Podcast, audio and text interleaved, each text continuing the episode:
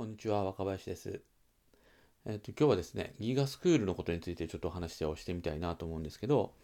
ギガスクールって、あの、まあ、ご存知の方も多いかなと思うんですが、小学校とか中学校でですね、あの、ICT を使った、ICT 機器って言った方がいいのかな？を使ったあの授業をこれからまあどんどんやっていきましょうということで、まあ、その環境整備を含めた、まあ、国の取り組みの名前なんですね。ギガスクール構想っていうのかな。で、えー、と直近といいますかあではそのまあ生徒1人につき1台のパソコンの導入っていうことが始まっていたりあるいはあそうですねクラウドサービスの利用というのがこういろんなところで導入されたりとかっていうことが行われているようです。まだちょっとうちの近所の学校ではそういうことが起こっているって話は聞かないんですけども、まあ、奈良県の中でも奈良市の方とかはすでにあの PC、Chromebook っていう PC なんですけど、が配布されている学校もあるみたいで、まあ少しずつこう来ているのかなっていう感じがしています。で、今年はですね、あの、え、ー、と、プログラミング教育、うん、必修化っていうことで、え、始まってるはずなんですが、まあ今の状況でいろいろこう、ごたごたしている中で、それももしかするとうやむやになっているのかなとも思わなくはないんですが、ギガスクールっていうのは、まあ、プログラミングに限らず、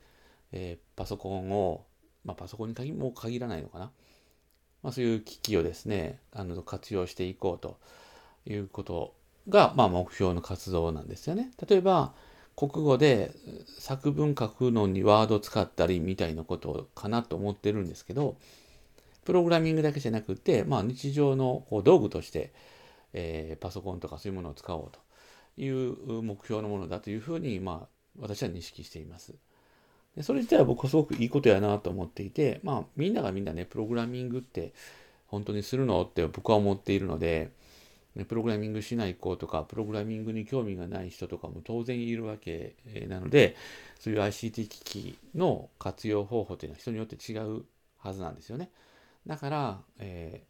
ー、まあ、広く使っていく、道具として使っていく。鉛筆と消しゴム粘土とか色紙のようにパソコンを使っていくっていうのは僕はすごくいいことやなっていうふうに思っています。まあこの取り組みすごく期待してるんですね。で、一応今回のこの右がスクールで貸与される、貸し出されるパソコンなんですけど、っていうのはまあほぼ自分のものとして使ってよくて、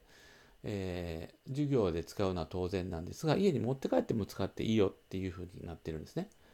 でこれが今までのその小学校でのパソコンの使い方とはちょっと違うところで、今までも小学校にパソコンっていうのはあったんですね。ただ、えー、っと、それはパソコンルームっていう専用の部屋があって、そこに置いてあるパソコンが使えますという状態だったんです。なので、え、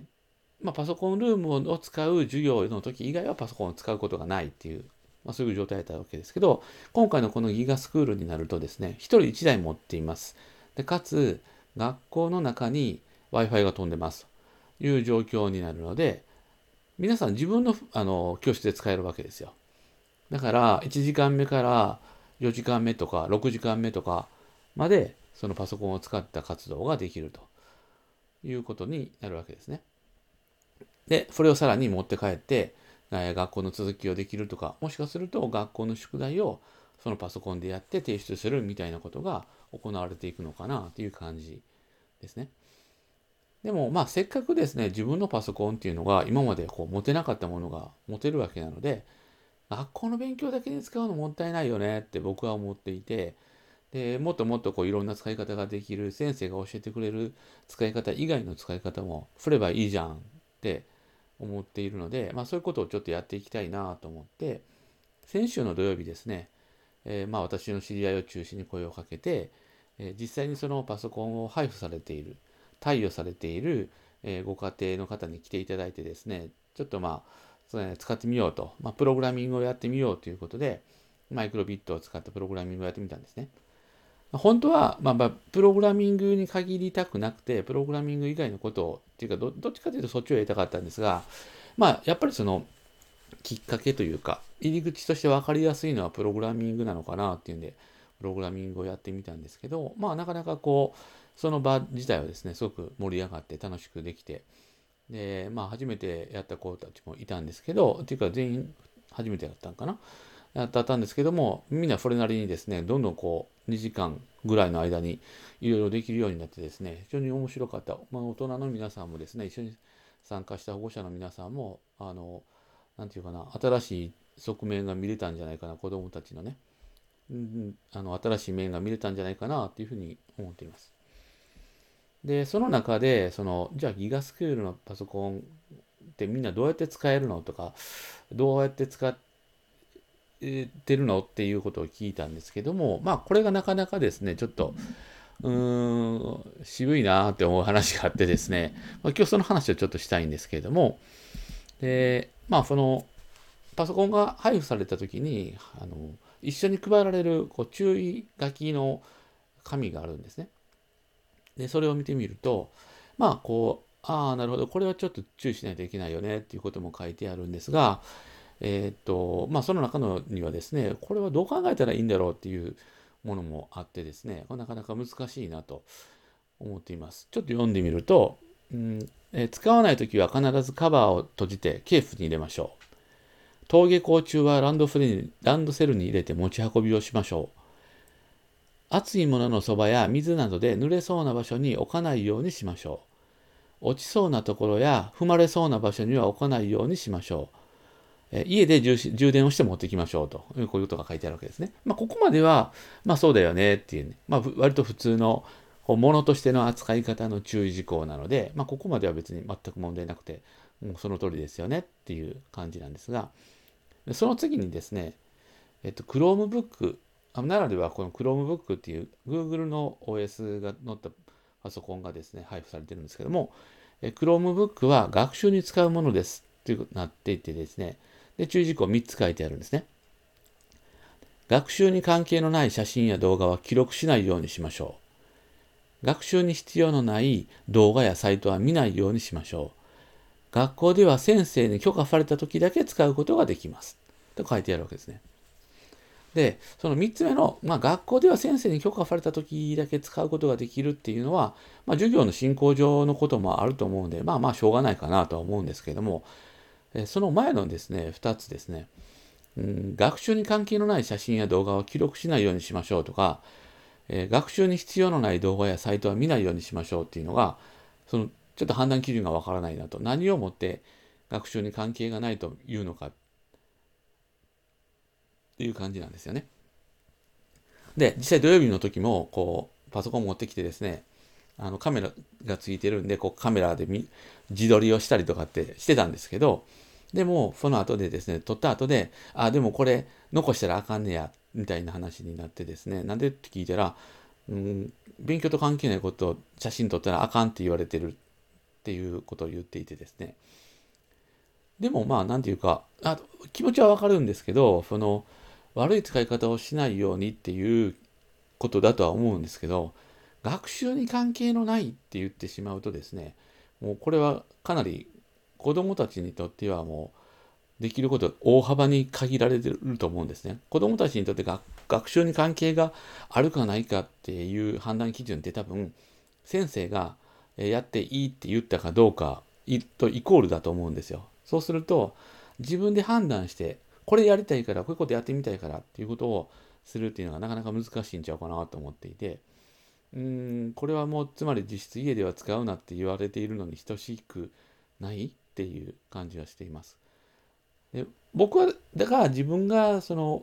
その子供たちの親だったら、えー、まあ個別に判断しながらこれやったらええんちゃうっていうことを多分言っていくと思うんですけど、でまあ、実際もちろんそういうあの保護者の方もたくさんいらっしゃると思いますけど、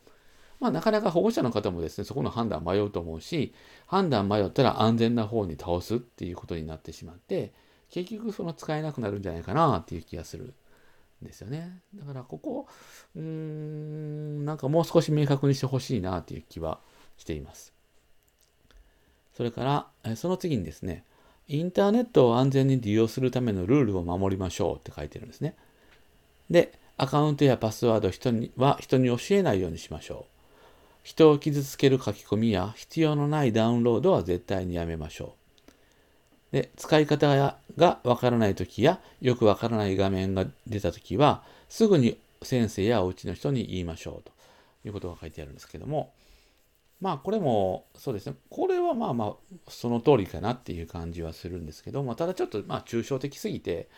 子供たちがこれを見てですね、どういうふうに行動できるのかっていうのはなかなか難しいなと。いう気がします。人を傷つける書き込みとか、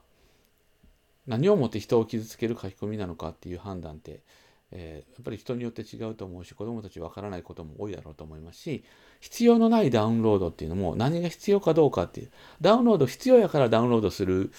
欲しいと思うからなんかダウンロードするわけで何をもって必要のないダウンロードっていうのかっていうのは難しいなっていうふうには思います。はい。でまあこういうことが書いてあってですね、比較的当たり前やとは思うんですけれどもちょっと曖昧っていうかうーんまあ細かく決めればいいってわけでもないとは思うんですが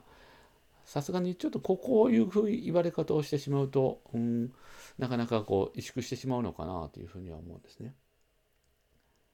であのその一方で、えー、学校で何でもかんでも教えるわけにはいかないよっていう話があるんですよね。どういうことかっていうとその、まあ、生活する上での基本的なマナーであるとかうーん細かいことで言うと箸の持ち方みたいな話ですね。そういうことをがまで学校でやらないといけないのか。でそういうことはもう各家庭でやるべきなんじゃないのか学校で教えないといけないことが多すぎるっていうふうなあの議論があるわけですね。でそういう議論がある中でじゃあこのパソコンの使い方とかネットを利用する上でのこう注意なんていうのは僕はこれは家庭の範囲なんじゃないのかなって思ってるんですね。学校からとやかく言われることではなくて各家庭で判断してくださいね各家庭でちゃんとやってくださいねっていうことで僕はいいんじゃないかなとは思うんですけどもまあでもそれも難しいなとも思わなくはなくてまああのね、えー、と世の中こうネットリテラシーの低い大人もたくさんいるというかまあ、年齢が上がれば上がるほどネットリテラシー低い人も多いので、あのまあ、各家庭でやってねっていうのも難しいのかなとは思わなくはないんですけど、でも方向としてはですね、やっぱそういうふうになっていかないといけないんじゃないかなと。何でもかんでも学校が指導するっていうのは、ちょっとこれからの時代としては違うのかなと思っていて、ましてや、これからですね、あの、使っていこうというね、パソコンを使っていこうという話の中で、えー、最初の入り口をですね、学校側がこう、いろいろ口出しするっていうのも、どうなんかなっていうふうには思わなくはないです。で、なんか、これ、もう奈良だけじゃないのかもわからないんですけど、どうもその、誰がですね、誰がというか、どのアカウントから、だと思うんですけど、まあ、どういうところにアクセスしているのか、どんなキーワードで検索しているのかみたいなのが、こう監視できるような仕組みになっているらしいんですね。で、なんか、パソコン、その、うん、学校から貸与されているパソコンを使って、プログラミングのワークショップに参加したら、なんか、えー、っと、そこの学校の先生が飛んできたっていう話があってですね、つまりそのプログラミングのワークショップで使っている URL とかがを多分なんかこう不審なサイトとかっていうふうに判断されたのかな？と思うんですけど飛んできたって話があるらしくってそれってつまりこう監視してるわけですよね。で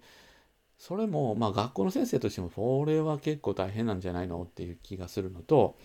もう一つはえっ、ー、とえそもそも監視していいの？って話があると思うんですね。それプライバシーじゃないの？っていう。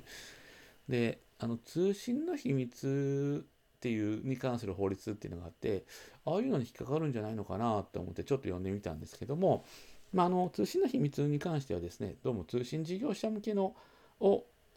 を対象にしたあ法律みたいで、えー、公権力とかその通信の当事者はあのその対象の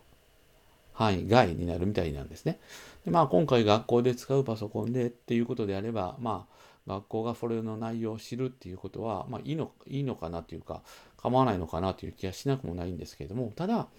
それにしてもですね事前の承認というか私たちはこうこうこういうものをこういう情報を見ていますよこういうことを、えーと、が私たちは把握していますよっていうことをあらかじめ通知した上でそれに、まあ、同意して利用するっていうふうにしないといけないと思うんですよね。あの全然知らないところでなんか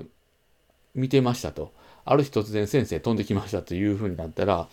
まあ、それはなんかね、えー、気分悪いですよね っていう。あのまあ、単純にそういう気持ちだけの問題じゃなくて、やっぱりプライバシーの問題としては非常に大きな問題があるんじゃないかなと思っていて、うん、それはそれでいいのっていうね。で、なんかこう、学校でやることは全てこう善みたいな、あの、学校、アカデミックのがやっていることは全部善ですみたいなのはちょっと僕は違うんじゃないのって思ってて、それはそれでちょっと危険だよねっていう思っているので、あのその辺はですね、やっぱり学校っていうか、あこの先生もですね、ちゃんと、えー、プライバシーっていうなどういうことなのかっていうことを自分たちがそのそれを監視する立場にはないっていうことはちゃんと認識してほしいなっていうふうに思っています。はい。まあそんな感じでギガスクールはすごい期待されるあの取り組みだなって思う一方で、まあ、これからどんな方向に進んでいくのかなっていうのも非常に気になるところではあります。とはいえですね、やっぱりその自分のパソコンを子どもたちが持てるっていうのは、これは本当に大きな変化ですし、えーと、みんなが同じものを持っている状態になればですね、できることが全然広がっていきますから、これはもう僕はどんどん使っていきたいなと思っています。僕の目の届く範囲ではですね、もう最大限使えるようにしていきたいなと。まあ、もちろん4でなくてもですね、使えるようにしていきたいなと思うんですが、あのまあ、いろいろこうどんな使い方ができるのかっていうことをこうみんなで考えながら活用できたらいいなっていうふうに思っています。はい。では今日はこの話、えー、今日の話はこれぐらいで終わりたいと思います。最後までありがとうございます。